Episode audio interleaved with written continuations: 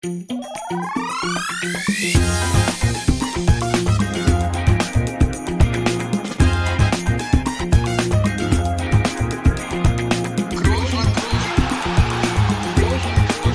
man nicht leicht beheben, über den drüber, rüber, weg, rüber, weg. Einfach mal luppen.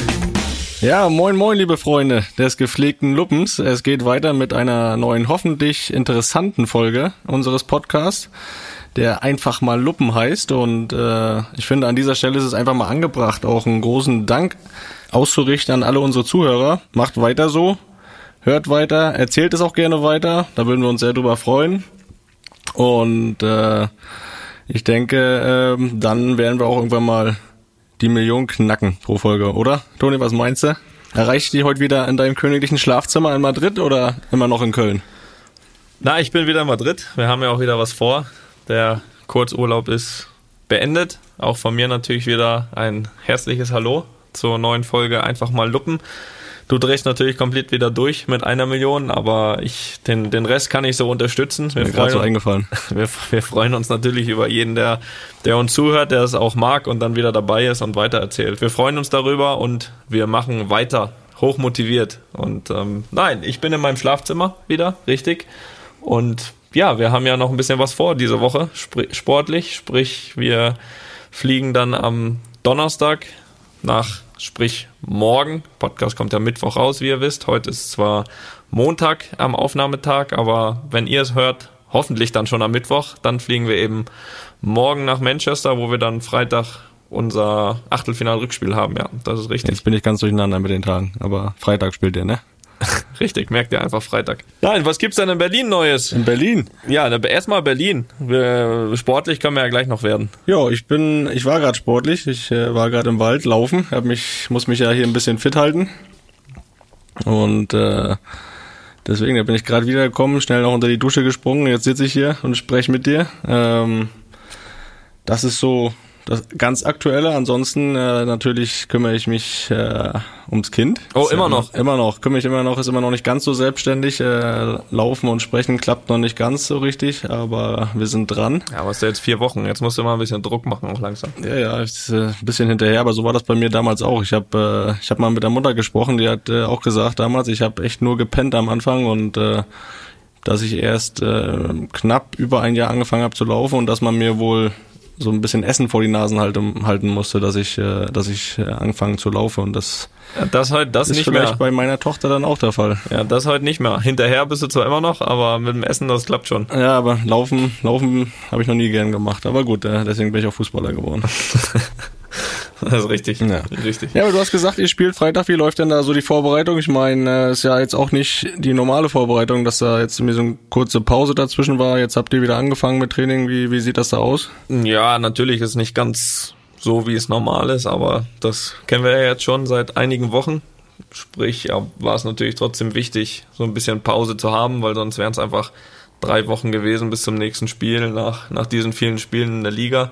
Und das wäre dann schon zäh geworden. Aber nein, wir sind ganz gut wieder drin. Wir haben jetzt äh, letzten Samstag auch so eine Art Testspiel unter uns gemacht wieder, äh, um mal wieder ein bisschen das Gefühl zu bekommen ähm, für ein Spiel. Denn ähm, ja, es ist natürlich ein sehr, sehr wichtiges Spiel für uns am Freitag. Wir fahren da hin mit einer nicht so guten Ausgangsposition. Ähm, der eine oder andere wird es vielleicht gesehen oder gehört haben. Das Hinspiel in Madrid haben wir 2-1 verloren.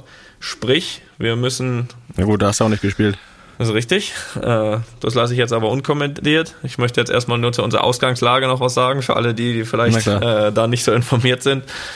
Sprich, wir müssen gewinnen und dabei mindestens zwei Tore schießen. Und äh, wir haben ja auch keinen schlechten Gegner vor uns, deswegen wird das schon, wird das schon eine sehr, sehr schwierige Aufgabe. Trotzdem glaube ich, ja, dass wir, dass wir die Chance haben. Ja, ich glaube, gerade jetzt auch nach unserem Ligatitel können wir da wirklich sehr, sehr selbstbewusst hinfahren und das, das tun wir auch. Und ähm, ja, ich glaube, dass Real Madrid in der Lage ist, das zu drehen. Es wird definitiv schwer, aber ich traue uns das absolut zu. Du uns auch? Aber fühlt sich fit, ja? Für, Ich fühle mich, ja, ich fühle mich sehr gut. Ich fühle mich sehr gut. Habe jetzt nicht das Gefühl, dass mich die Woche irgendwie rausgebracht hat. Von daher, da wird keine Beschwerden geben oder keine Ausreden, sollte es dann doch äh, dazu kommen, dass es nicht funktioniert. Von daher, äh, ich bin fit und wie eben schon gesagt, traue uns das zu und hoffe, du traust uns das auch zu und wirst Freitag das verfolgen. Ja, natürlich. Ich bin, ja- bin ja bei jedem Spiel dabei, drücke die Daumen und äh, zutrauen tue ich, gerade dir tue ich alles zutrauen, deswegen äh, bin ich da sehr optimistisch, obwohl natürlich die Ausgangslage nicht, nicht optimal ist, aber ähm, ich weiß nicht, also äh, City, die haben ja jetzt äh, ja noch die Meisterschaft gerade erst zu Ende gespielt. Wie meinst du, ist es dann, äh, ist es das ein Vorteil, dass die jetzt halt noch durchgespielt haben und sicher dann auch nicht, nicht Pause gemacht haben, sondern auch äh, weiter trainiert haben oder dass ihr jetzt so ein bisschen frei hattet, ein bisschen euch erholen könntet, dass das vielleicht ein Vorteil ist oder meinst du, ist eigentlich scheißegal? Ich glaube, das ist scheißegal ist, ehrlich gesagt. Ich glaube, dass für alle irgendwie so ein bisschen ungewöhnlich ist, dass jetzt dann irgendwie auch diese Champions League, auch wenn wir weiterkommen sollten, dann diese, diese Turnierform ist für, ist für alle neu. Die einen konnten ein bisschen ausruhen, das kann man als Vorteil sehen. Die anderen sind ein bisschen mehr im Rhythmus. Ähm, Deutschland, alle deutschen Vereine, die hatten ja noch länger, noch länger Pause zwischendurch. Ich glaube, gut, Bayern hatte das Pokalfinale noch, aber ich glaube gerade gerade Leipzig zum Beispiel, die waren ja, ja, die haben ja dann seit seit einem Monat oder mehr sogar kein Spiel mehr gemacht. Von daher ist alles alles egal. Das Jahr ist nun mal so wie es ist und ich denke, wie auch schon in der Liga, finde ich einfach, dass der sich am besten anpasst, am Ende gewinnen wird. In der Liga waren wir das und ich hoffe, dass wir es wieder sein können jetzt. Ja, wie findest du das Format von den K.O.-Spielen? Ich, ich, also ich finde es auf jeden Fall nicht schlecht. Das gut ist ja auch äh, ist besser auch für euch. Nicht mehr nicht ganz so viele Spiele da mit Hin- und Rückspiel, aber ich finde es eigentlich ganz interessant, das ins K.O.-Spiel zu machen. Das ist, glaube ich, auf jeden Fall zumindest die beste Option, die es gab, um es so kurz wie möglich zu halten. Ähm, ich habe, ich finde den Modus, wie er normal ist, mit Hin- und Rückspiel schon eigentlich auch gut. Er hat uns ja jetzt auch nicht wenig Erfolg in den letzten Jahren in dem Wettbewerb gebracht. Von daher bin ich schon ein Fan davon, so wie er ist. Aber ich glaube, dass es halt nicht anders möglich war, den Wettbewerb zu Ende zu spielen dieses Jahr. Dementsprechend ist es in meinen Augen eine gute, äh, wenn nicht sogar sehr, sehr gute Lösung. Jetzt muss man natürlich mal gucken, dadurch, dass ja gefühlt überall schon wieder diese Corona-Zahlen hochgehen, ähm, muss man natürlich mal sehen, ja, wie das, wie das alles auch zu Ende gespielt werden kann. Aber dadurch, dass es jetzt mit den ganzen Ligen irgendwie hingehauen hat, der Unterschied ist natürlich jetzt, dass aus allen, aus verschiedenen Ländern wieder äh, natürlich Mannschaften anreisen, was es natürlich so ein bisschen erschweren könnte wieder. Vorher war es halt alles national, alles in dem Land geregelt, aber mal sehen. Also wir gehen davon aus, dass, dass es zu Ende gespielt wird und ich hoffe auch noch äh, ein paar Spiele mehr mit uns als nur Freitag. Ja, aber ihr habt ja sogar einen positiven Corona-Fall, ne? Wir haben ja, wir haben äh, den Mariano, ähm, Stürmer, jetzt nicht so oft gespielt, für die, die ihn vielleicht äh, namentlich nicht kennen. Ähm, ja, einen, einen positiven Fall hatten wir jetzt nach, nach der Woche, war natürlich normal, wir waren alle eine Woche, hatten eine Woche Pause, waren natürlich alle irgendwie auch unterwegs, hier und da hingeflogen und dann war es natürlich ganz selbstverständlich, dass bevor wir wieder zusammen trainiert haben hier, uns alle vergangenen Sonntag, nee, Montag hier getroffen haben und einen Test gemacht haben. Und dann eben, oder zu Hause waren die sogar, die waren hier zu Hause und haben den Test gemacht und dann gewartet, bis die Resultate da waren und äh, um dann wieder zu trainieren. Und genau, da war dann ein positiver Fall. Der erste ist natürlich dann schon über, man hat das Gefühl, die Einschläge kommen immer näher, ne? Ähm, und, und, und dann denkt man immer nach, okay, ähm, wie viel hatte man jetzt äh, irgendwie mit ihm zu tun? Höchstwahrscheinlich war es natürlich jetzt in der Zeit, wo er, wo er unterwegs war, sich das da geholt. Aber trotzdem ist das natürlich irgendwie so, dass das alles immer ein bisschen dichter kommt und ohne auch, dass man ja jetzt jedem der das bekommt, irgendwie einen großen Vorwurf machen könnte. Man kann das ja irgendwie an jeder Ecke, wenn man jetzt nicht gerade wirklich nur zu Hause in seinem Wohnzimmer sitzt äh, und, und keine Ahnung, wenn man mal rausgeht, sich, irgend, sich alles desinfiziert vorher, da irgendwie so ein, so ein äh, ja, Maske sowieso, aber weiß ich, was für einen Anzug anzieht, dann ist es nun mal ja, mit bisschen Pech auch möglich, das sich irgendwo zu holen, auch wenn wir schon hier alles versuchen, das, das wegzuhalten, aber man sieht auch, es ist halt nicht, nicht immer möglich. Hat er sich nicht die Corona-Warn-App runtergeladen, oder was? Aber die hat ja eh nicht funktioniert. Von daher ist ja hier sinnlos gewesen. Ja, jetzt, ja, jetzt, ich mache hier noch Werbung die Tage und jetzt, jetzt äh, haust du hier raus, das Ding funktioniert nicht. Ah, es funktioniert wohl wieder. Ja, oh, habe ich, hab ich, hab ich doch auch nur gelesen. Ja. Aber wie ist denn das äh, äh, aktuell? Wie ist da jetzt das Vorgehen bei dem, wenn der jetzt äh, positiv getestet wird? Ist es immer noch so, dass er jetzt zwei Wochen in Quarantäne muss? Oder wie ist das geregelt? Ich glaube, das ist dann, ja, So ist es, glaube ich. Und da war dann auch direkt klar, okay, klar, weg von der Mannschaft sowieso, aber auch, dass er jetzt für die Spiele, alle, die jetzt kommen, noch auch nicht in Frage kommt mehr, weil das halt alles in dem Zeitfenster ist von den nächsten zwei Wochen und ja, da ist die Saison beendet. Ja, aber äh, du hast dich nicht angesteckt, ähm, obwohl du, also in deinem Urlaub hast du dich auch nicht ange also hast dich nicht angesteckt, obwohl du was gemacht hast, was du äh, sonst nicht machst, oder? Das ist richtig. Ja, davon habe ich dir. Hast du mir zumindest gesagt. Ja, habe ich dir vorhin gesagt. Äh, natürlich besprechen wir das auch hier. Ist ja klar, wenn sowas, ja, sowas Seltenes vorkommt, dass ich sowas mache, dann muss man das natürlich auch hier besprechen. Und ich mache da, ich mache da natürlich mal eine Kategorie erstmal draus. Warte mal eine Sekunde. Das wahre Leben mit Felix Groß. Ja, erstmal sage ich, was ich getan habe und dann möchte ich äh, natürlich auch dich, dich dazu befragen. Ich war einkaufen.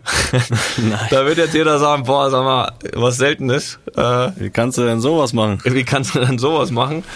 Aber ich bin das äh, ehrlich gesagt wirklich nicht gewohnt. Und bevor ich gleich erzähle, wie mein Ausflug zum Einkaufen war, äh, möchte ich ja natürlich dich fragen, weil ich habe das Gefühl, im wahren Leben geht man wirklich einkaufen. Machst du das auch? Ja, ich, dadurch, dass ich ja noch relativ normal geblieben bin, äh, mache ich das wirklich. Ähm, und ich mache es eigentlich auch sehr gerne.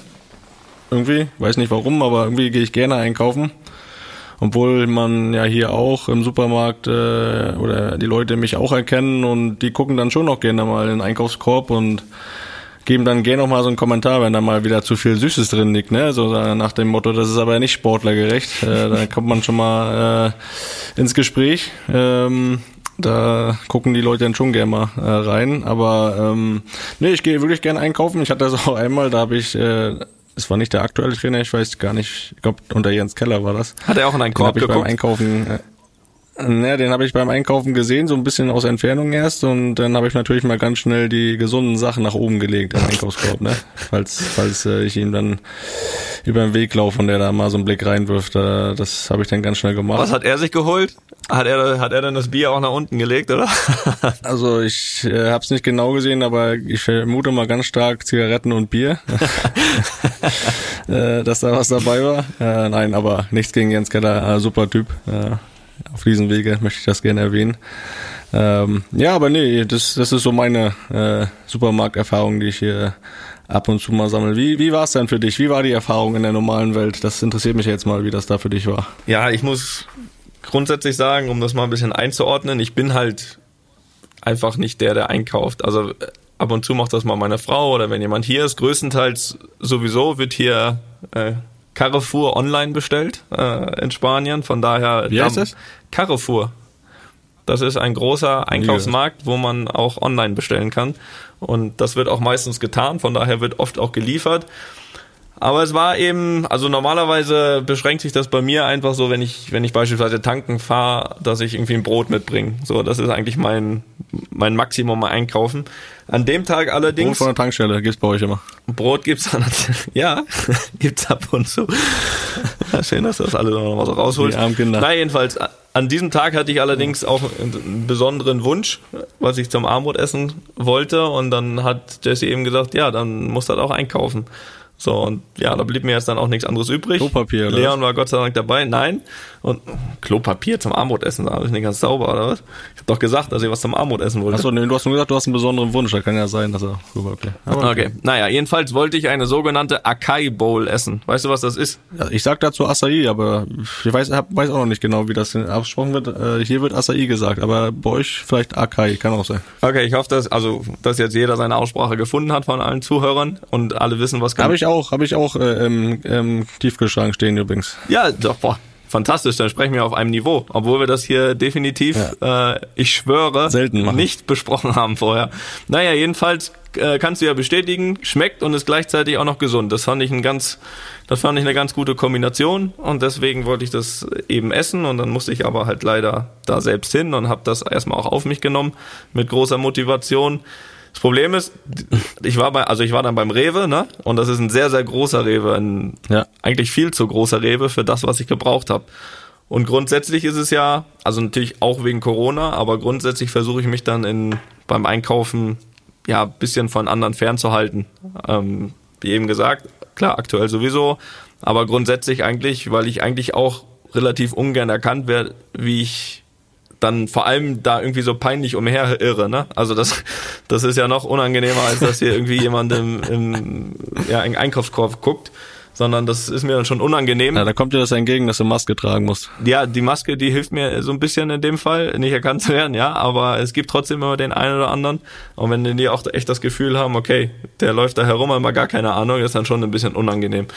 Naja, jedenfalls, äh, die, ersten, die ersten Sachen waren noch gar kein Problem, sondern nach einer halben Stunde hatte ich fast alles, außer, und es geht, geht ja auch um Toppings, ähm, und zwar fehlte mir noch die ungesalzenen Cashewnüsse und Mandeln. So. Und jetzt gibt's für mich, wenn ich natürlich in so einem Ding bin, auch irgendwie nicht, und nicht erkannt werden will vor allem, und möglichst keinen Kontakt, gibt's jetzt nichts Blöderes, als jetzt noch jemand zu fragen, wo das ist, ne? Also das ist ja richtig peinlich.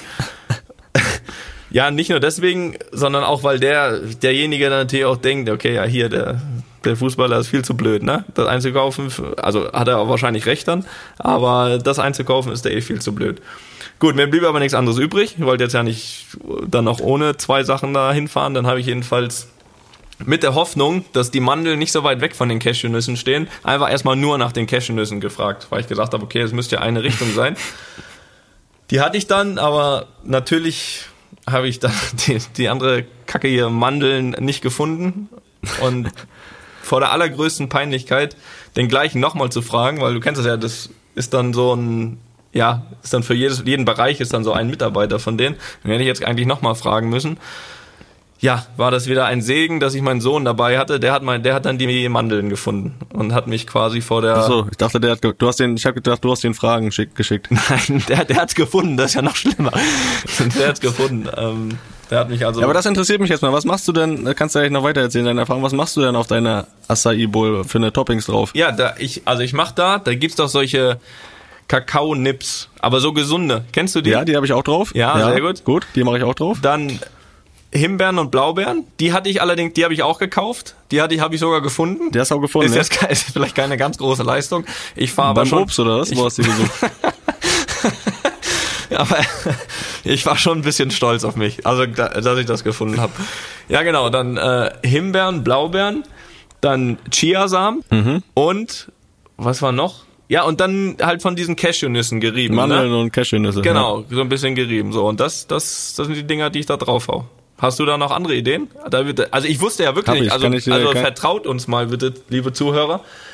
Das klingt jetzt alles so ein bisschen abgekatert hier, ne? Aber ich habe keine Ahnung, dass Felix jemals eine ich sag, ich bleib bei Akai. Acai. Na, ist mir scheißegal. Nein, Dass Acai. jeder so eine, so eine Bowl da gegessen hat. Und also wirklich, ähm, das freut mich, das jetzt auch mal herauszufinden von dir. Der Podcast lohnt sich. Also sag mal, was machst du da drauf? Also erstmal esse ich die schon, glaube ich, seit einem Jahr regelmäßig. Ähm, und ich mache mir, Ich seit einer Woche. ja, deswegen hätte ich dir schon länger Tipps geben können. Also Acai, dann äh, mache ich ja noch gefrorene Heidelbeeren und äh, Mango rein. Und als Topping mache ich dann die Kakaonips, Maulbeeren, Goji-Beeren und äh, Was? Hanfsamen. Was? Ja, da staunst du, ne? Was für Bären? Äh, Goji-Beeren, das sind so rote, kleine getrocknete Maulbeeren und äh, Hanfsamen. Muss man ausprobieren. Und dann mache ich immer noch so einen kleinen Löffel Mandelmus oben drauf. Herrlich. Herrlich. Ja, also schmeckt mir grundsätzlich auch sehr gut. Ich glaube, wir bleiben mal, also jetzt haben wir ein paar Toppings genannt. Kannst du das Ähm, Rezept ich ja mal auf deinem Instagram-Account Genau. posten. So. Das Rezept kann ich da posten oder wir besprechen das einfach hier ins- beim nächsten Mal nochmal, weil jetzt haben wir natürlich die Zuhörer, hier haben wir schon, ja, natürlich hier Lust drauf gemacht und es schmeckt wirklich sehr, sehr gut und ist auch noch gesund. Äh, dementsprechend werden wir in irgendeiner Form, entweder wird es da einen Post dazu geben oder nächste Woche wird es hier nochmal besprochen, auch ein Rezept rausgeben und dann freuen wir uns natürlich auch auf Feedback. Hauptsache, du bist gesund geblieben im Urlaub. Ich bin gesund geblieben, ja? Worauf möchtest du hinaus? Ich habe nur gelesen, hier Mats Hummels verletzt äh, im Urlaub beim Kicken mit Freunden. Oh ja, das habe ich auch gelesen. Und weißt du was? Da habe ich auch an was gedacht. Weißt du ungefähr was? Ja, da fällt mir auch was ein. Es ist schon, muss hier ein bisschen Kram im Hinterkopf, aber ähm, sowas ähnliches äh, hast du doch auch schon mal erlebt, ne? Ja, ich weiß jetzt natürlich nicht ga- ganz genau, was bei Mats passiert ist, aber ich habe nur gelesen, dass er sich verletzt hat beim Fußballspielen mit Freunden am Knöchel oder am Sprunggelenk. Und das war für mich äh, natürlich so, da ging so ein bisschen die Alarmglocken an. denn da habe ich mich mal ganz schnell wieder ganz schnell. Warst du eigentlich dabei? Um das mal kurz. Ich war dabei. Du warst standst auf dem Platz, ne? Ich stand ja. auf dem Platz. Äh, Kunstrasen Rostock. Kunstrasen vor der Geschäftsstelle FC Hansa Rostock. Ja, also um mal die Zuhörer reinzuholen, es war der Winter beziehungsweise die Winterpause 2008 2009. Okay, das habe ich nicht mehr gewusst. Doch. Doch, weil du wirst auch gleich, gleich merken, warum. Ähm, ich wusste das jetzt auf Anhieb auch nicht, aber an den Ereignissen danach konnte ich es konnte ich's ableiten. Jedenfalls haben wir die Winterpause oder war wahrscheinlich um Weihnachten dann zu Hause in Rostock verbracht. Und ja, was man so macht, da hat man auch mal Lust auf Fußball spielen und dann haben wir halt mit auf unserem alten Kunstrasen, noch schön mit Sand, weißt du, wo die Grätsche, wo du da noch aber alles auf, aufreißt von der Haut. Da, wo wir ja als, ja, als Jugendliche in Rostock immer trainiert haben, täglich, da haben wir dann nochmal ein Spiel aufgezogen. Unter anderem auch mit unserem Vater, der auch in der Startelf stand. Links außen. Ähm, mit, mit eben einigen Mitarbeitern von Hansa Rostock. Und äh, ja, es, ich war anscheinend nicht mehr so gewöhnt an diesen Kunstrasen und es äh, kam, wie es kommen musste. Nach fünf Minuten das erste Mal umgeknickt und ich hatte einen, ich weiß nicht, ob du das noch vor Augen hast, ich hatte wirklich einen sehr, sehr dicken Knöchel. Also da habe ich mir schon irgendwie gedacht, okay, ja. das, das, das sieht nicht so gut aus. Aber wir hatten Glück. Weißt du noch, was unser Glück war? Glück im Unglück, was dann doch nicht so viel Glück war, war, dass war ja ein Arzt dabei. Ja, und zwar der, nicht nur, ähm. nicht nur ein Arzt, sondern der Arzt von Hansa Rostock. Man darf das nicht unterschätzen, weil die der haben, Hansa Rostock. ich weiß gar nicht, welche Liga die derzeit gespielt haben, aber das war schon noch äh, ein sehr, sehr ange... Zweite Liga, glaube ich. Ich glaube, zweite Liga. Sehr angesehene Adresse. Also der offizielle Arzt von Hansa Rostock. Hat dort auch mitgespielt. Wir nennen keine Namen. Nee, wir nennen natürlich keine Namen. natürlich nicht. Du hast zwar jetzt schon die Zeit genannt, äh, 2008, 2009 kann man natürlich rausfinden, aber ja. wir nennen keine Namen. Ja, aber Arzt ist ja auch nur in Anführungsstrichen.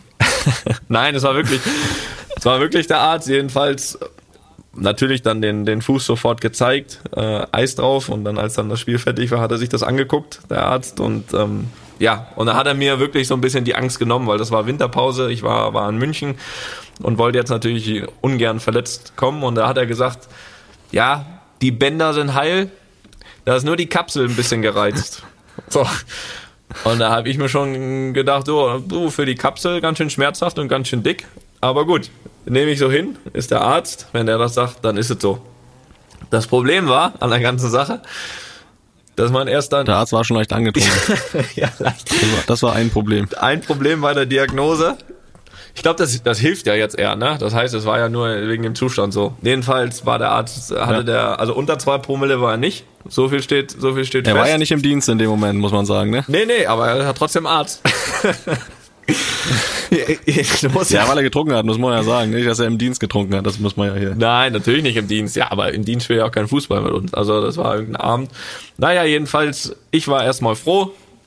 Nichts passiert, Bänder sind heil, Kapsel gereizt, nach München hab gesagt, direkt natürlich irgendwie zwei Tage später zurück nach München geflogen, den Doc dort gezeigt, habe gesagt, da, ah, ich habe dem natürlich erstmal gesagt, okay, ich bin beim Waldlauf umgeknickt, ne? Das war mir nämlich ein bisschen unangenehm, das so, und ein bisschen peinlich auch, das so dann zu sagen, ja, hier beim Spiel umgeknickt, ne? Beim Waldlauf äh, klingt erstmal ganz gut, aber ich war mir ja sicher, ist ja nur die Kapsel. Also, und er hat halt ungefähr drei Sekunden ungefähr meinen Fuß in der Hand, ohne jetzt eine irgendeine Untersuchung zu machen. Und hat gesagt, so, das war ein ganz klarer Bänderriss, das wird zwei, drei Monate dauern. So, und dann bin ich natürlich danach noch ins MRT. Das hat das nat natürlich bestätigt. Hatte ich dann auch keine Zweifel mehr. Ja, dementsprechend war ich dann zweieinhalb Monate raus. Und jetzt kommt das, warum ich sofort wusste, dass es 2008, 2009 war. Denn im Nachhinein, so blöd es klingt, glaube ich, dass mir dieser Bänderriss ja doch auch irgendwie ein bisschen geholfen hat, weil das war nämlich der Winter, wo ich von München nach Leverkusen gewechselt bin, wo ich noch dann eben noch verletzt mhm. gewechselt bin. Und ich glaube, dass wenn ich fit gewesen wäre, mir Bayern, glaube ich, den Wechsel gar nicht erlaubt hätte. Aber so war ich halt verletzt. Es war klar, es dauert eine Zeit und dauert vor allem dann auch wieder eine Zeit, bis ich dann wieder in Form bin. Und, und ich hatte vorher eh nicht viel gespielt. Das war ja die Zeit, wo ich eh wenig gespielt hatte. Ja, und das kam dann halt alles zusammen. Und dementsprechend durfte ich dann nach Leverkusen. Und wie sagt man so schön? And the rest is history. Aber eine Frage muss ich ja noch stellen. Ne? Glaubt denn FC Bayern München heute noch, dass du beim Waldlauf umgeknickt bist? Sie haben, sie, haben zumindest bis heute nichts anderes gehört. bis jetzt.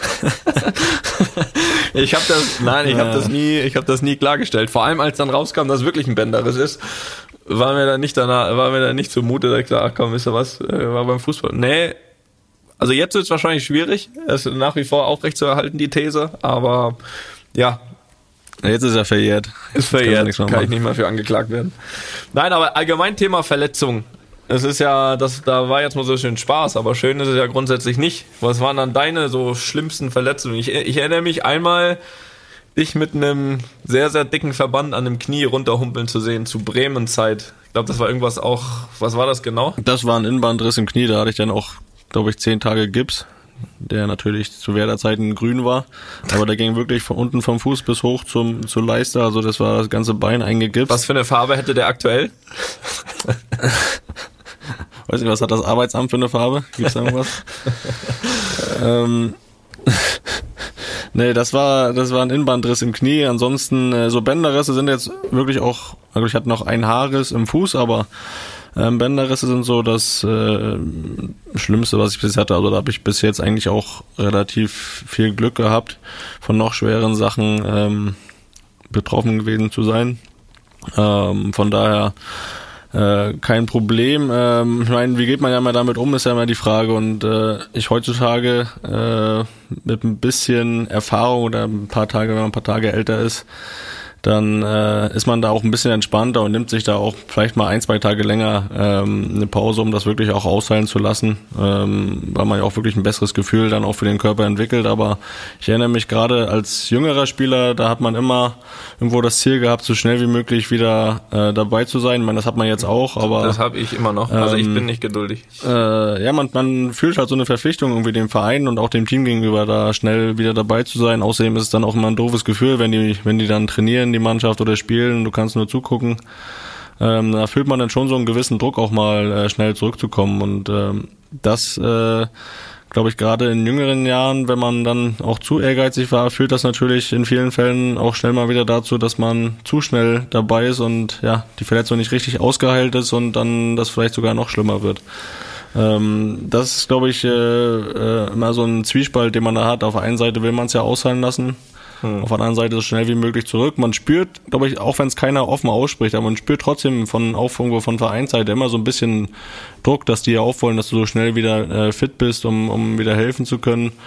Ähm, mit den Jahren, die, die man jetzt dabei ist, sage ich aber lieber einen Tag länger raus, äh, um das komplett ausheilen zu lassen. Äh, das ist langfristig das Bessere. Aber ähm, wenn du sagst, du bist ungeduldig, hast du schon mal das gehabt, dass du zu früh eingestiegen bist? Ich glaube, ich bin noch nie zu früh eingestiegen, weil ich, ich hatte noch nie irgendwie so einen, so einen Rückschlag dann irgendwie von einer Verletzung. Aber auf mich trifft das leider komplett überhaupt nicht zu, was du was du gerade so toll ausgeführt hast, ähm, was ja dann auch, glaube ich, dann so ein bisschen deine Sicht mittlerweile da ist. Also bei mir war das als jüngerer Spieler so, wie auch jetzt, dass ich ein unfassbar schlechter Verletzter bin. Ein unfassbar ungeduldig. Also ich, ich hasse nichts mehr als verletzt zu sein. Also wenn ich, wenn du mal irgendwie eine Pause kriegst bei einem Spiel oder so, ne, das ist, ist was anderes. Aber dieses verletzt zu sein, das, weiß ich nicht, dieses, dieses zuschauen zu müssen, irgendwie, wo man glaubt, helfen zu können. Ich finde das, finde das furchtbar und ich spüre auch irgendwie null Druck vom Verein irgendwie, dass man sagt, muss schnell wiederkommen. Das, das überhaupt nicht. Den Druck mache ich mir echt echt selbst und ich bin echt so ein schlechter Patient. Also ich, ich hatte ja die eine oder andere Verletzung, bin zwar, glaube ich, insgesamt wirklich gut durchgekommen, aber trotzdem die eine oder andere Verletzung gehabt. Egal ob, weiß nicht, ich glaube damals den Bündelriss 2013, wo dann, wo dann, äh, wo ich dann raus war, sage ich mal, äh, aus der Champions League, wo wir mit Bayern dann die Champions League gewonnen haben. Das war auch irgendwie so nach fünf Minuten und beim ersten Sprint und da kam der da kam der Hans Wilhelm, Hans Wilhelm Müller Wohlfahrt, äh, auf, seinen Pla auf den Platz gerannt und hat mir da direkt da in die, das war in den Adduktoren, da so hingefasst und hat gesagt, ja, Muskelbündelriss, hier ist ein schönes Loch. Ja, jedenfalls habe ich auch gemerkt, konnte nicht mal mehr gehen oder einmal. Spürt der Mull sofort. Der Mull, der spürt das, ja. Ähm, und dann hatte ich einmal auch einen Mittelfußbruch, also so einen, so einen Ermüdungsbruch, ein, ein glaube ich, Außenband anderes im Knie oder sowas. Also es gab schon die eine oder andere Sache, aber ich bin, wie gesagt, ein unfassbar schlechter Verletzter. Und ich bin da auch allgemein dann nicht, nicht so gut drauf, auch zu Hause. Und das bestätigt mir auch meine Frau immer wieder gerne, dass ich auch echt schlecht bin verletzt. Also ich, das ist natürlich das irgendwie das einzig Gute, dass du also noch schlechter als sonst dann. Offensichtlich. Jedenfalls das einzig, das einzig Gute daran ist ja wirklich, dass du dann wirklich mehr Zeit zu Hause bist und Zeit für die Family hast, dann auch nicht mitreisen musst oder so. Aber trotzdem ist bei mir einfach so eine extreme Grundunzufriedenheit, wenn ich verletzt bin. Und manchmal, ich komme ja mal relativ schnell wieder zurück, eigentlich meist schneller als, als, als man denkt. Und ich glaube, oft ist es auch so, dass ich die Physios einfach so lange nervt, bis sie einfach froh sind, mich los zu sein und, und, und dann Das wieder auf, den- auf den Platz zu kommen. Ich bin aber links dafür noch nie bestraft worden, so richtig. Also ich, da kam noch nie irgendwie, dass ich mich dann irgendwie eine Folgeverletzung oder so. Von daher werde ich das auch so durchziehen, weil es bisher immer gut geklappt hat. Ja, wir hoffen, dass es so bleibt. Aber ist es denn, äh, ist äh, Müller-Wohlfahrt denn auch so ein Arzt, wo du dann bei Verletzungen auch, also mal als Vertrauenarzt bezeichnest oder? Nein, würde ich nicht gerne. Also ich habe ihm natürlich, hast du da keinen? nein, ich habe ihm natürlich während der Bayern-Zeit und äh, solange er bei der Nationalmannschaft war, schon sehr vertraut und hat sich immer, wenn irgendwas anstand, wie gesagt, es war ja nicht viel bei mir, ehrlich gesagt, war ich dann schon bei ihm, aber ich fühle mich ehrlich gesagt hier in Madrid sehr, sehr gut behandelt und immer wenn ich mal was hatte, wurde hier auch eine Top-Arbeit gemacht, dass ich sehr, sehr schnell wieder zurückgekommen bin, ohne dass ich jetzt extra nach München geflogen bin. Von daher eher, eher nicht, muss ich sagen. Also ich habe mich natürlich gern von ihm behandeln lassen, wenn wir auch zu, sag ich mal, wenn er die Mannschaft betreut hat, wo ich gespielt habe. Fühle mich aber hier in Madrid wirklich sehr, sehr gut aufgehoben, was, was Physios und Ärzte betrifft. Also da gibt's eigentlich echt keinen Grund, äh, jetzt da, da deswegen nach Deutschland zu reisen und sich dort, sich dort behandeln zu lassen. Das absolut nicht. Na, siehst du. Na, siehste, dann kommen wir mal wieder zu Kommentaren und Fragen. Wir bedanken uns wie immer bei allen, die uns Fragen geschickt haben. Es war wieder sehr, sehr zahlreich. Wir haben uns da wieder durchgewühlt und haben versucht, wieder, ja, nicht die drei besten, das, das stimmt nicht. Wir haben drei rausgesucht, drei sehr gute. Ähm, auch wirklich Kompliment an alle. Die Fragen sind wirklich alle, alle gut, sehr abwechslungsreich und wir behalten das weiter im Blick und wir hoffen natürlich, dass ihr weiter zahlreich ähm, Fragen stellt. Ihr seht, es kommen immer mindestens drei hier vor und die Chance ist relativ groß, dass ihr dann definitiv auch mal dabei seid. Die erste Frage Wo kommt. sollen die Leute die denn hinschicken? Ich wollte das heute echt verstecken, so also am Ende von den Fragen. Aber ich sag's einfach am Anfang und am Ende, dass sie wieder zahlreich Ja. machen. Und danach liest du bitte die erste Frage vor. Ah, Okay. Ja, alle Fragen und Kommentare bitte wieder an luppen.studio-bummens.de. Und ihr hört's gleich nochmal am Ende. Das musst du nicht mal mehr ablesen, oder? Das hast du schon drin. Das habe ich sowas von im Kopf. So wie du das Intro, habe ich, hab ich, hab ich hier die, die Adresse im Kopf. Na, so hat jeder seine Aufgabe. Na gut, dann fange ich mal an mit der ersten. Äh, die geht zum The Thema Trainer. Und zwar von Christian kommt die Frage. Ihr hattet beide schon einige Trainer in eurer Karriere. Mit Sicherheit waren alle mehr oder weniger gut. Aber gibt es einen Trainer, der euch am meisten geprägt hat oder mit dem ihr am besten konntet? Und gibt es selber Überlegungen, später selbst mal als Trainer zu arbeiten?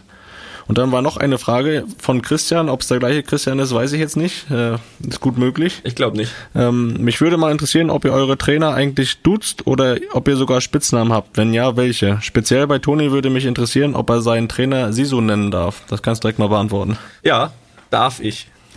Darfst du. Machst du auch. Ja, mache ich auch. Mache ich auch. Äh, warum nicht? Nein, das habe ich ja immer gesagt, dass er wirklich einem sehr auf einem sehr irgendwie sehr auf Augenhöhe begegnet und ähm, ist ja auch noch nicht so ewig her, dass er Spieler war.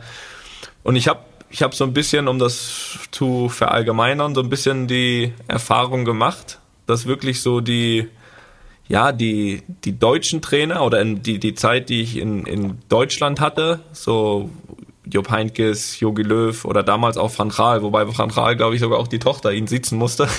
Das ist, glaube ich, noch was anderes. Dass man da wirklich eher so auf das Sie, ja, so diesen, diesen gesunden Abstand, auch absolut okay, achtet, aber dass irgendwie so die ausländischen Trainer oder seitdem ich auch hier bin, wie, wie Carlo Ancelotti oder auch Zidane, das immer beim, beim Du ist. Ich glaube sogar auch, da bin ich jetzt aber nicht sicher, weil ich nichts in die Welt setzen will. Ich glaube, bei Pep war es auch, war es glaube ich auch größtenteils Du oder eigentlich immer Du. Ich glaube ja. Wenn nicht, schlag mich keiner tot, aber ich glaube, war auch du. Also so ein bisschen die, da ist schon so ein bisschen so ein Unterschied zwischen In- und Ausland. Was hast du dann da für Erfahrungen gemacht? Im Inland. Ähm, also ich bis auf Thomas Schaf damals, äh, danach äh, eigentlich alle mal per Du. Das bin ich jetzt seit Jahren gewohnt, so dass es hier per Du sind. Waren jetzt auch viele Deutsche dabei, von daher Kannst du das nicht bestätigen? kann ich nicht bestätigen. Aber wenn ich mal so einen Gentleman wie Jupp Heynckes sehe, so einen Trainer, den hatte ich noch nicht als Trainer, da verstehe ich das auch, wenn da sie gesagt wird. Also das, äh, das ist auch völlig in Ordnung. Aber das, das kann ich so nicht bestätigen mit dem In- und Ausland. Also da, ich glaube, dass es aber mittlerweile heutzutage sehr selten ist, dass die Trainer sich da noch sitzen lassen. Vielleicht kommt es ein bisschen auf, aufs Alter natürlich auch an, ne? Und das ist auch gut möglich. Weil es ja viele junge Trainer gibt, wo du eher so ein bisschen auf Augenhöhe bist. So, was hat er denn noch gefragt? Jetzt habe ich das schon wieder vergessen. Ja, die erste Äh, Frage. Ich, ich sag das für dich, da kannst du erst beantworten. Ja gut. Welcher Trainer dich am meisten geprägt hat oder mit wem du am besten konntest? Und du kannst auch direkt die Folgefrage, wenn du es dir merken kannst, ob es Überlegungen gibt, selbst mal Trainer zu werden. Boah, das ist jetzt erstmal schwer, da einen, einen rauszupicken, wer hat einen am meisten geprägt. Ich glaube, Mach doch jetzt mal einfach. die, die diplomatische Antwort ist ja immer, man hat von jedem was äh, gelernt, von jedem was mitgenommen. Ach, Ähm, jetzt drücke ich gleich auf Stopp hier. Drück mal auf Stopp. Nee, ähm, da kann ich äh, den jemanden nennen, der vielleicht viel nicht so bekannt ist. Das ist der André Hofschneider, den ich hier bei Union hatte. War nicht so lange Zeit, aber das war ein Trainer, der mir halt zu 100% Vertrauen geschenkt hat und auch irgendwo die gleichen Ideen oder die gleiche Idee vom Fußball hatte wie ich. Äh, dazu waren wir auch menschlich auf einer Wellenlänge. Habe ich auf deiner Hochzeit erspäht. Richtig. Kollegen. Richtig, und äh, da das hat einfach gepasst. Äh, war leider nicht äh, so lang die Zusammenarbeit, aber das war vom vom ersten Tag an eine sehr vertrauensvolle äh, Zusammenarbeit. Dazu muss ich auch äh, Urs Fischer nennen, äh, den aktuellen, meinen aktuellen Trainer oder meinen letzten Trainer. Aktuell habe ich ja keinen. Ähm, der auch menschlich absolut top ist und äh, von dem man echt sagen kann, dass er so ein ja, die Mannschaftsführung, also eine Gruppe zu führen, da ist er wirklich äh, ganz vorne dabei, äh, auch jemand mit einer klaren Idee und äh, ja, das waren so die, wo ich, wo ich äh, viel mitgenommen habe und unter ihm hatten wir halt auch extrem Erfolg. Das, das prägt einen das natürlich dann auch immer. Ähm, ganz am Anfang Thomas Schaf, ja eine Institution sozusagen. Ähm, das war auch spannend, ihn als Trainer zu haben äh, ja auch viel erlebt hat, viel erreicht hat und ähm, war jemand, der nicht viel geredet hat, aber Absolut. Der hat, der hat für meine, der, der hat für meine, ja, der hat mich so glücklich gemacht. Du weißt, also Thomas Schaf, das war für mich, äh, ja, ja, da war und bin ich Fan von ihm. Er, er hat mir die Meisterschaft geschenkt. 2003, 2004, das werde ich, werde ich ihm nicht vergessen. ja, als Werder-Fan war das schon was Besonderes damals, das stimmt. Absolut. Ne, er hat nicht viel geredet, ne, auch als Trainer so, aber er hat eine Mannschaft immer viel Freiheiten gegeben trotzdem und äh, weil er halt nicht viel geredet hat, hat er halt auch nicht viel verboten, von da hatte man viel Freiheit. aber nee, das war schon spannend, ihn auch als Trainer zu haben. Das sind, würde ich jetzt mal so, das sind jetzt so drei Namen, die ich jetzt da nennen würde. Wie ist bei dir? Ja, wie erwartet hast du die zweite Antwort vergessen. Ich, ich stelle sie nochmal die Frage. Gibt es Selbstüberlegungen, später Trainer zu werden? Äh, ja, aber eher im Nachwuchsbereich als äh, oben im Profibereich, äh, weil ich äh, glaube und ja auch miterlebe, wie die Trainer arbeiten, dass es ein riesen Zeitaufwand ist, den ich äh, nach jetzigem Stand so nicht haben wollen würde. Außerdem reizt mich echt die, die Arbeit mit jungen Spielern, wo man, glaube ich, äh, schon auch noch mehr verändern kann, mehr sich äh, selbst verwirklichen kann und was ganz wichtig, mir ganz wichtig wäre und dann auch ist, äh, einfach auch Werte außerhalb des Platzes zu vermitteln. Und das ist im Nachwuchsbereich, glaube ich, ähm, ja, eine gute Möglichkeit, das dort zu machen. Das wäre wär mein, meine Priorität. So, habe ich die Fragen jetzt gut beantwortet. Sehr gut, sogar. Und ich würde jetzt auch zu der letzten Frage, die du beantwortet hast, von meiner Seite aus noch zufügen, dass es für mich hundertprozentig genau das Gleiche gilt. Und ein, eine Sache, die mich einfach auch noch abschreckt vor dem Profi-Trainer sein, einfach, ja, dieses, dieses Reisen, diese Hotelübernachtung, dieses ständig unterwegs sein. Das noch dazugefügt, äh, unterschreibe ich deine Antwort zu 100 Prozent. Von daher muss ich jetzt, glaube ich, noch Dann machst du es wieder schön einfach. Nee, ich, ich antworte jetzt auch noch die erste Frage. Ja, sonst nicht, dass er Christian, sonst ist der Christian traurig.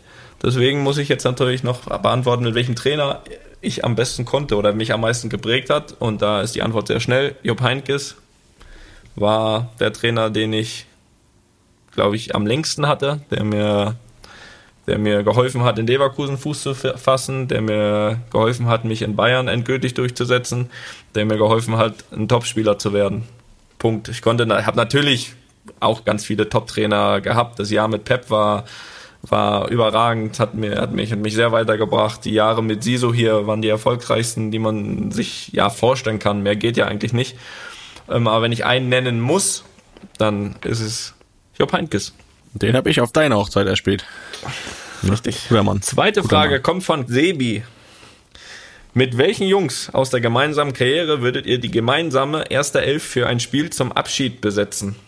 Und dann kommt noch alles Gute, Toni, für die Champions League und Felix dir ein gutes Händchen bei der Vereinsauswahl. Ja. Abschiedsspiel. Jetzt ist es schon soweit. Jetzt müssen wir über unsere Abschiedsspiele reden. Du könntest eins ja eigentlich morgen machen. Nach jetzigem Stand. Ähm, also grundsätzlich kann ich ja, bevor wir das vielleicht ein bisschen durchgehen, ist natürlich auch immer eine Debatte, eine Debatte, Junge, wen nimmst du rein, wen nicht und wer nicht, ah Junge. Gut, da freue ich mich jetzt schon drauf, was da draus gemacht wird, aber gut. Grundsätzlich will ich aber mal sagen, ich habe mir das zwar jetzt überlegt, aber die erste Überlegung war vor allem, dass ich gar kein Abschiedsspiel haben wollen würde und es auch mit mir keins geben wird. Trotzdem mache ich das Spielchen jetzt mal mit und wir bestellen da mal eine Ist Elf aus.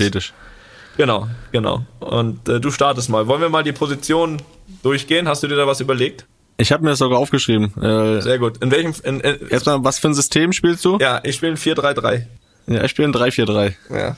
Okay, dann fangen. Aber im Torwart haben wir beide. Von daher fangen wir an im Torwart, wenn du dabei dann haben. weiter, das wäre bei mir Felix Wiedwald. Gut. Möchtest du dazu was sagen oder nicht?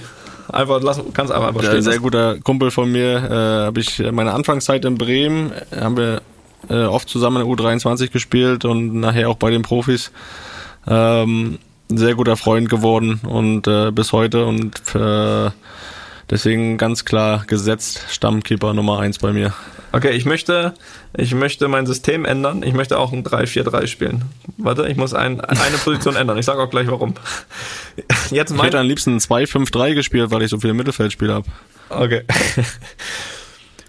ja, im Tor habe ich, ich konnte, ja, ich habe zwei Namen aufgeschrieben. Tut mir leid, aber zählt als ein Torwart. Und zwar habe ich da Manuel Neuer und Keylor Navas aufgeschrieben. Kurze Begründung: Manuel Neuer ist für mich der beste Torwart, mit dem ich zusammengespielt habe und wahrscheinlich nicht nur mit dem ich zusammengespielt habe, sondern den es gibt. Aber allerdings Keylor Navas wirklich ein überragender Typ und mit dem habe ich natürlich drei Champions League Titel geholt, wo er auch natürlich einen großen Anteil hatte. Ich konnte mich da nicht entscheiden. So, Punkt. Verteidiger. Das ist okay. Das ist okay, okay. Da kannst du auch mit zwei Torhütern spielen, hast halt nur äh, Nee, wollte nee, wollte ich aber nicht.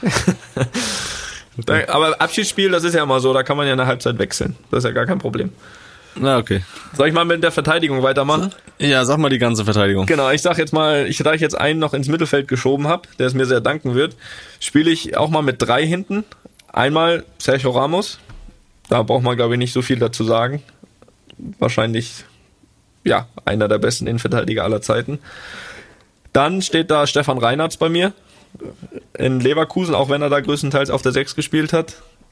Konnte auch immer Innenverteidiger spielen. Ja, mein großes Vorbild hat mit 28 Mhm. aufgehört mit Fußball. Nein, Spaß beiseite, aber ist seit der, Ja, Le verpasst den Zeitpunkt. ist seit der Leverkusen-Zeit auch äh, privat einfach ein guter Freund geworden. Und ich habe immer sehr, sehr gern mit ihm zusammengespielt. Ja, genau. Den Zeitpunkt habe ich verpasst, von daher muss ich jetzt weitermachen. Und der dritte ist Gonzalo Castro. Und zwar, weil grundsätzlich das in meinen Augen überragender Spieler war. Wer sich dran erinnert, ich habe ja in Leverkusen äh, noch, bin ich ja noch über die linke Schiene gekommen und äh, Gonzo hat immer Ja, hinter klar. mir gespielt. In deinem Tempo. Ja, genau. Nach innen gezogen. Genau. Und aber Gonzo hat immer hinter mir gespielt und das hat fußballerisch immer sehr, sehr viel Spaß gemacht, auch wenn auch das nicht absolut nicht seine Lieblingsposition war. Trotzdem hat es immer viel Spaß gemacht mit ihm und war sehr, sehr erfolgreich. Und ich glaube, er selbst hätte auch aus seiner Karriere noch was ganz anderes machen können. Eigentlich, eigentlich ein überragender Spieler. Ja, das sind meine drei. Dann komm du mal mit drei deinen Verteidigern um die Ecke. Ja, das ist äh, klar gesetzt. Per Mertesacker. Äh, Haben wir schon mal erklärt hier. ein Jahr in Bremen zusammengespielt. Klasse Typ, habe ich ja schon, haben wir im Podcast schon mal drüber geredet. Dann äh, Florian Hübner, äh, ein Teil der Berlin Wall in einem Aufstiegsjahr und auch ein sehr guter Freund von mir. Ähm, ganz klar gesetzt. Und dann in die Abwehrmitte habe ich jetzt mal Philipp Bargfrede geschoben, der das auch schon gespielt hat, eigentlich auch Mittelfeldspieler. Auch das ein sehr guter Freund von mir äh, aus Bremer Zeiten, der ja aktuell heute, heute haben sie den Vertrag mit ihm nicht verlängert, der war 16 Jahre in Bremen. Seine Bremer Zeit ist heute zu Ende gegangen, ähm, was mir sehr leid tut, aber äh, die Freundschaft bleibt natürlich bestehen und äh, dadurch, dass er ein Bremer ist und ich auch nach Bremen zurückgehe, irgendwann äh, wird das äh, wird es da noch einige gute Zeiten zusammen geben. Deswegen muss er ganz klar auch bei mir in der Elf spielen. Sehr gut. Dann mach mal weiter direkt mit deinem Mittelfeld. Mittelfeld habe ich äh, die Meisterraute, die Werder Meisterraute ausgepackt, aber nur vom System. Da äh, spielen schade. wir beide. Da spielen wir beide. Also, ne, du musst. Äh, Auf der Doppelsechs. Nö, du, du spielst halb links. Hast ja gesagt, hier linke Schiene. Ja. Das aus alten Zeiten lasse ich dich ja nochmal ran. Sehr gut. Sehr gut. Ähm, ich ich spiele auf 10. So, dann haben wir dann auf der auf der 6 haben wir Stefan Fürstner, auch wieder mal ein sehr guter Freund, also eine sehr persönliche Elf. Ähm, hier bei Union zusammengespielt, äh, eine große Freundschaft entstanden, ähm, deswegen auch da gesetzt. Und äh, auf halb rechts spielt bei mir Robert Andrich, auch äh, jetzt nur ein Jahr zusammengespielt bis jetzt. Vielleicht wird es da noch ein bisschen mehr. Äh, auch da besteht eine sehr gute Beziehung. Sehr gut. Das Sehr sind gut. meine vier. Sehr gut. Ja gut, ich habe jetzt natürlich auch ein dann ein Vierer Mittelfeld mittlerweile. Ich habe nämlich eigentlich war das Mittelfeld besetzt mit dem Trio Casemiro, Modric, Kroos. Bei Kroos ist natürlich die da, da kannst du ganz variabel einsetzen, ob ich oder du. Also da, da einer wahrscheinlich reicht die Luft nur für eine Halbzeit für uns beide. Und ich habe Nee, jetzt, ich habe jetzt äh, den Kollegen Josua Kimmich von der rechten Verteidigerposition ins Mittelfeld, weil er natürlich nicht so gerne da hinten spielt. Von daher möchte ich ihn jetzt auch glücklich machen und da im Mittelfeld spielen lassen. Ja, zu den ersten drei, ich glaube, wir hatten eine, haben eine relativ, nicht hatten, hatten und haben eine relativ erfolgreiche Zeit zusammen. Und äh, ja, ich glaube, bei Josua, da da wird noch der eine oder andere Titel folgen, beziehungsweise ist das auch für mich ganz klar der, der kommende Kapitän der Nationalmannschaft in den, in den folgenden Jahren, äh, gepaart was, was Qualität und Mentalität betrifft. Ähm, und dass ich mich mit ihm auch sehr, sehr gut verstehe, glaube ich, wird das so kommen. Deswegen auch er in meiner Elf. Dann soll ich mal mit dem Sturm weitermachen. Mach mal, wir lassen noch übrig drei. Ja, drei. 3-4-3. Ich habe auch ein dann. 3-4-3 umgeswitcht. Ja, vorne drin, keine große Überraschung, Miro Klose. Alle, die die Begründung hören wollen, hören den Podcast von, letzt, von vor zwei Wochen nochmal. Dann über links Cristiano Ronaldo. Da führt kein Weg dran vorbei, der beste Spieler, mit dem ich zusammengespielt habe. Und dann bin ich geschwankt. Hast du auch schon erklärt. Habe ich auch schon erklärt. Und dann bin ich geschwankt zwischen, zwischen Thomas Müller, mit dem ich natürlich auch eine lange Vergangenheit habe. Wir haben schon in der U19 von Bayern zusammengespielt.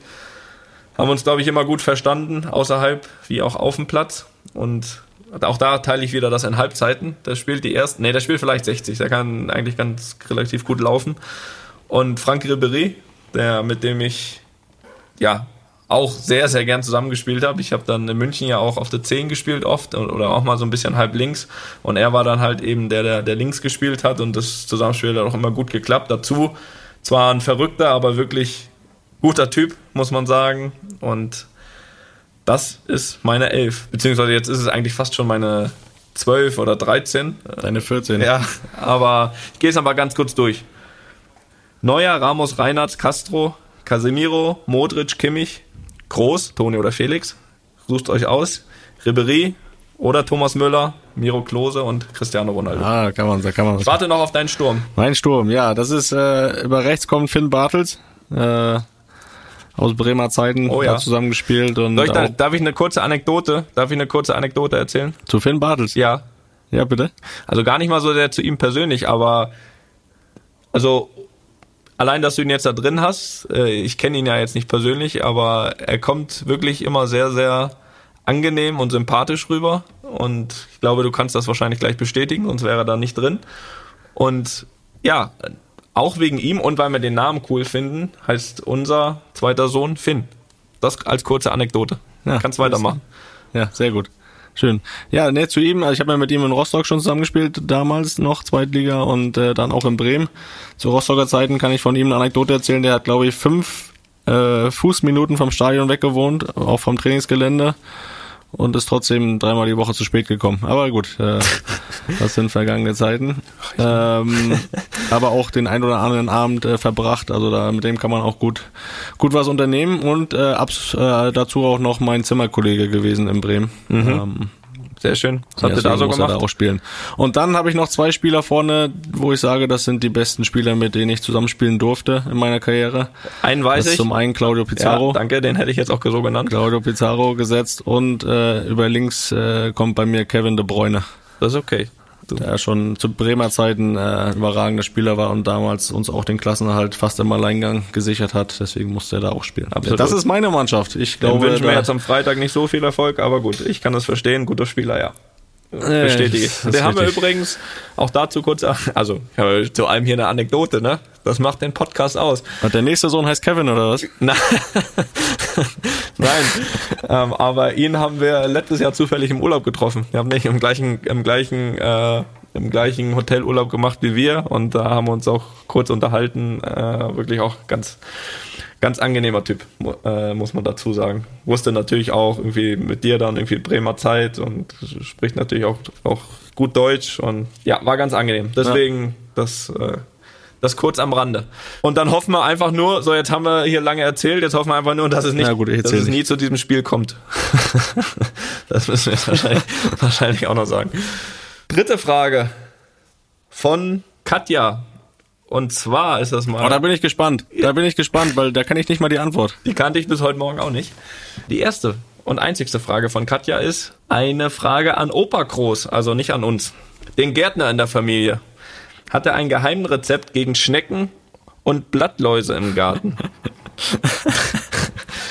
und ja, dadurch, dass ich da natürlich hätte nichts dazu sagen können, genauso wenig wie du, habe ich kurzerhand den Hörer heute Morgen in die Hand genommen und auf dem Weg zum Training Opa angerufen.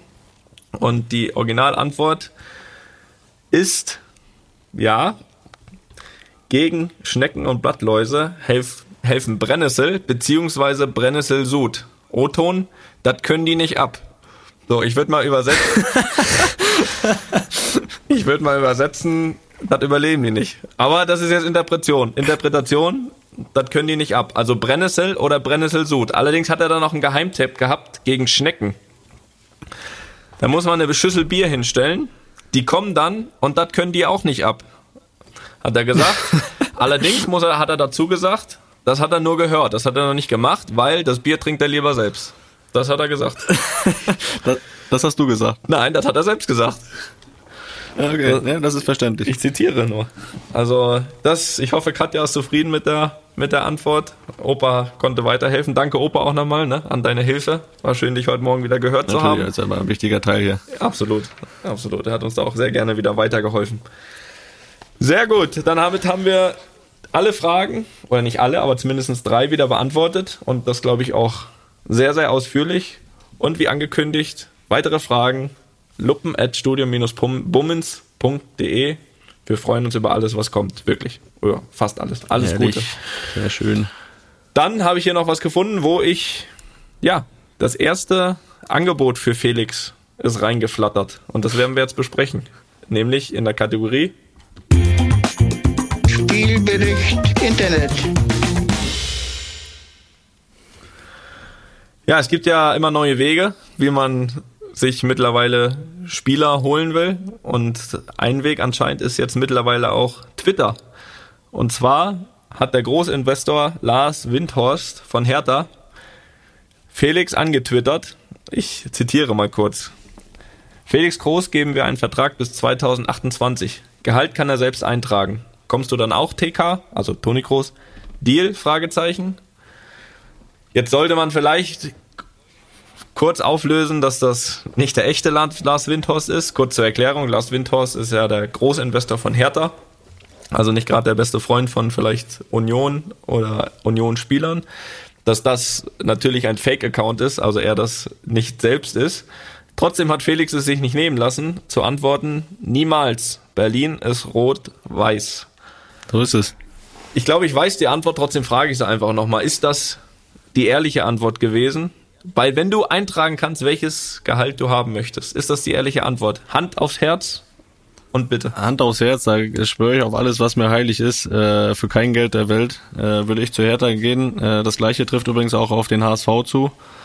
Ähm, Na gut, das will ich auch nicht machen. Das soll jetzt auch gar kein, das, das äh, soll jetzt auch gar nicht äh, irgendwie als Angriff gegen die Vereine gewertet werden, aber das ist äh, einfach so mein Verständnis von, von Loyalität und auch Identifikation mit den Vereinen, äh, wo ich gespielt habe, wo ich äh, auch spiele und äh, gerade die lange Zeit. Ich war fünfeinhalb Jahre in Bremen, war jetzt viereinhalb Jahre hier bei Union in Berlin. Äh, das ist einfach so, ja, mein Verständnis davon äh, zu sagen, dann kann ich nicht zu Hertha gehen und kann ich auch nicht zum HSV gehen, weil das einfach diese die Rivalen sind und äh, deswegen wird das für kein Geld der Welt passieren. Das würde für mich auch so ein bisschen. Das wird bei mir und Barcelona auch schwierig. Das glaube ich. Aber na, für mich würde einfach so die die Zeit, die ich dann in den Verein hatte, das würde an Bedeutung verlieren, äh, wenn ich das machen würde. Und äh, ja, das ist einfach meine Überzeugung, sowas zu sagen. Deswegen kann ich das hier äh, zu 1000 Prozent äh, versprechen, dass es nicht passieren wird, dass ich weder zu Hertha noch zu HSV gehe. Das glaube ich dir.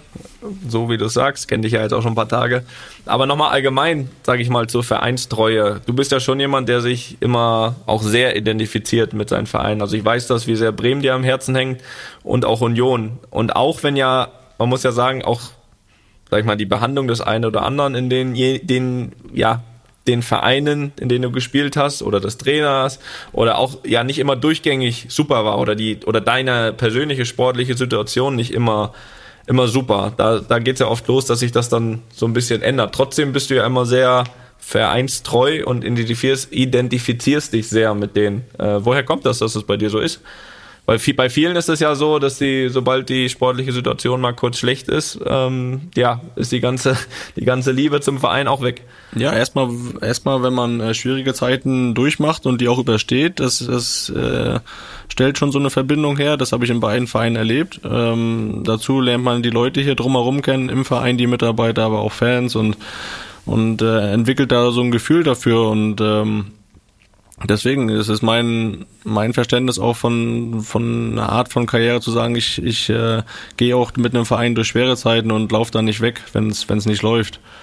Und äh, klar muss der Verein auch zu einem passen und ich habe das Glück äh, bis jetzt gehabt, dass ich mit Bremen und Union Vereine habe, wo das echt äh, auch zu mir passt, wo die Leute, äh, die Mitarbeiter, das ganze drumherum, das ganze Umfeld, das passt einfach zu mir.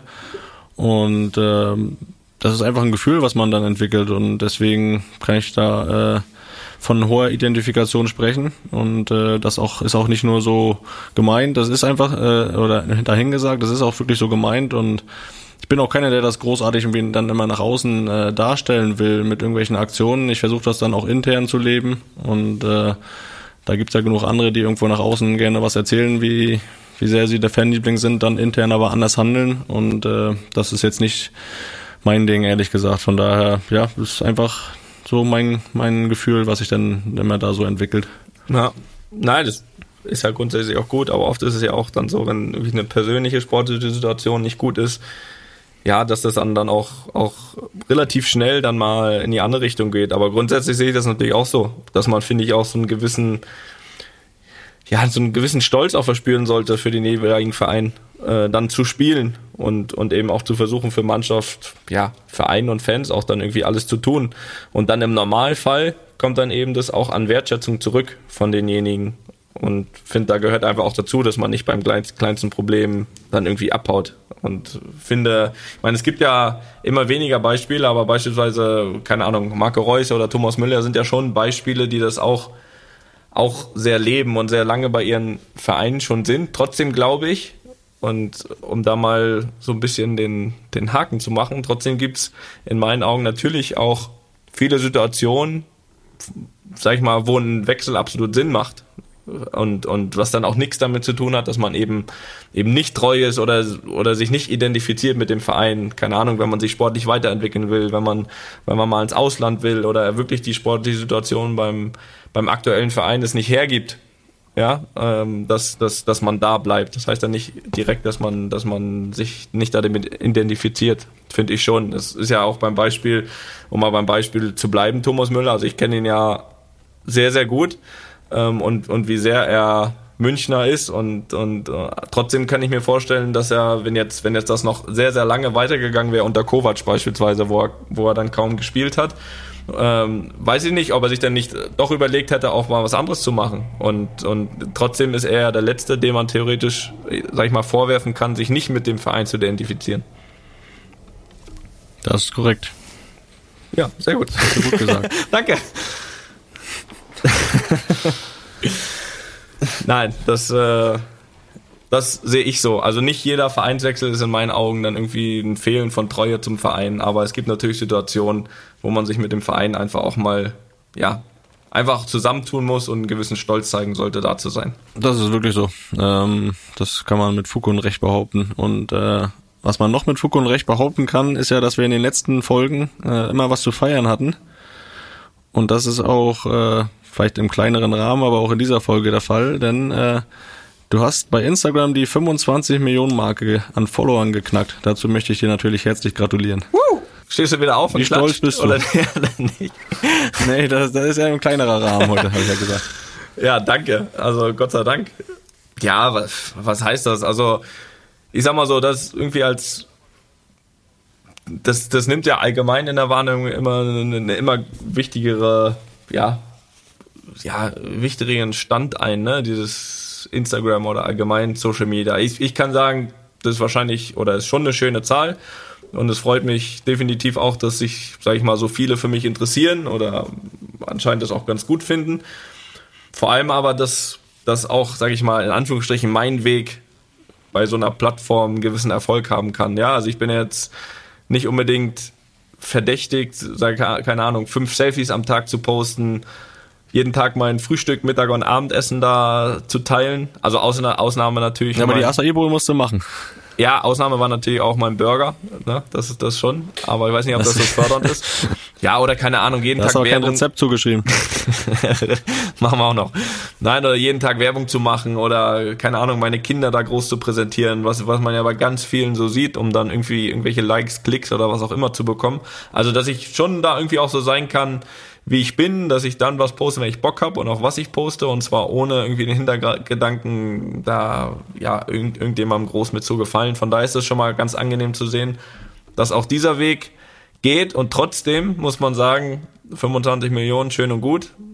Trotzdem finde ich, sollte man die Zahlen nicht, nicht überbewerten. Ich finde auch allgemein, wenn wir jetzt schon so über, über Social Media und die Wichtigkeit heutzutage reden, dann finde ich, und uns hören ja nun mal mittlerweile auch hier bei diesem Podcast, was sehr, sehr schön ist, viel, viel Leute zu. Und von daher finde ich, haben wir auch eine gewisse Verantwortung, finde ich, auch dann drüber zu sprechen. Und ähm, an meine Wahrnehmung ist einfach, dass das einfach nicht die, die reale Welt ist. Ja, das muss man sich immer wieder klar machen, finde ich. Also wie, wie sich viele Leute irgendwie darstellen, nur um gut anzukommen oder durch Werbung Geld zu machen, Fotos posten, die komplett bearbeitet sind, äh, nur dass es irgendwie perfekt aussieht. Ja, das ist einfach größtenteils auch ganz oft viel Peinlichkeit und ganz viel Fake. Deswegen auch mal wirklich ganz ernst gemeint mein Tipp. Ja, und wer 25 Millionen hat, von dem kann man auch mal einen Tipp annehmen. Nein, aber Spaß beiseite.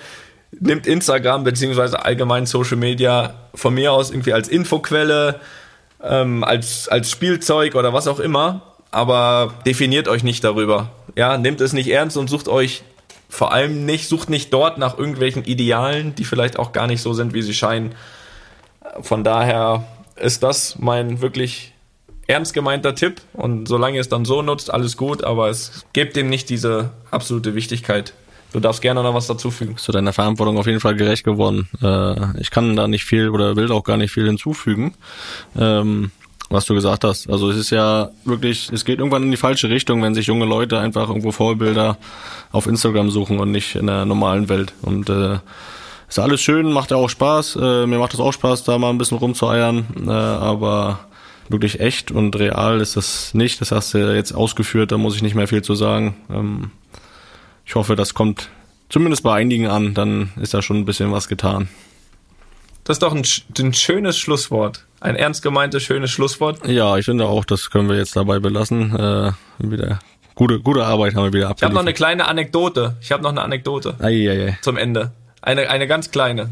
Ja, also wir, wir haben ja das so ein bisschen angefangen am Anfang mit dem, mit den, mit dem äh, Besuch ähm, im Rewe. Da war der Leon dabei. Dann die Nacht, wo der Leon weg war. Von daher, da der Leon ja, und ich brauche ihn hier nicht grüßen, weil er sitzt zwei, zwei Zimmer weiter, aber auch vor allem begeisterter Podcast-Hörer mittlerweile von uns ist, ja. Also er hört da immer abends so 20, 30 Minuten. In der letzten Folge musste sich das dann halt über drei, drei Abende ziehen, bevor er, bevor er einschläft.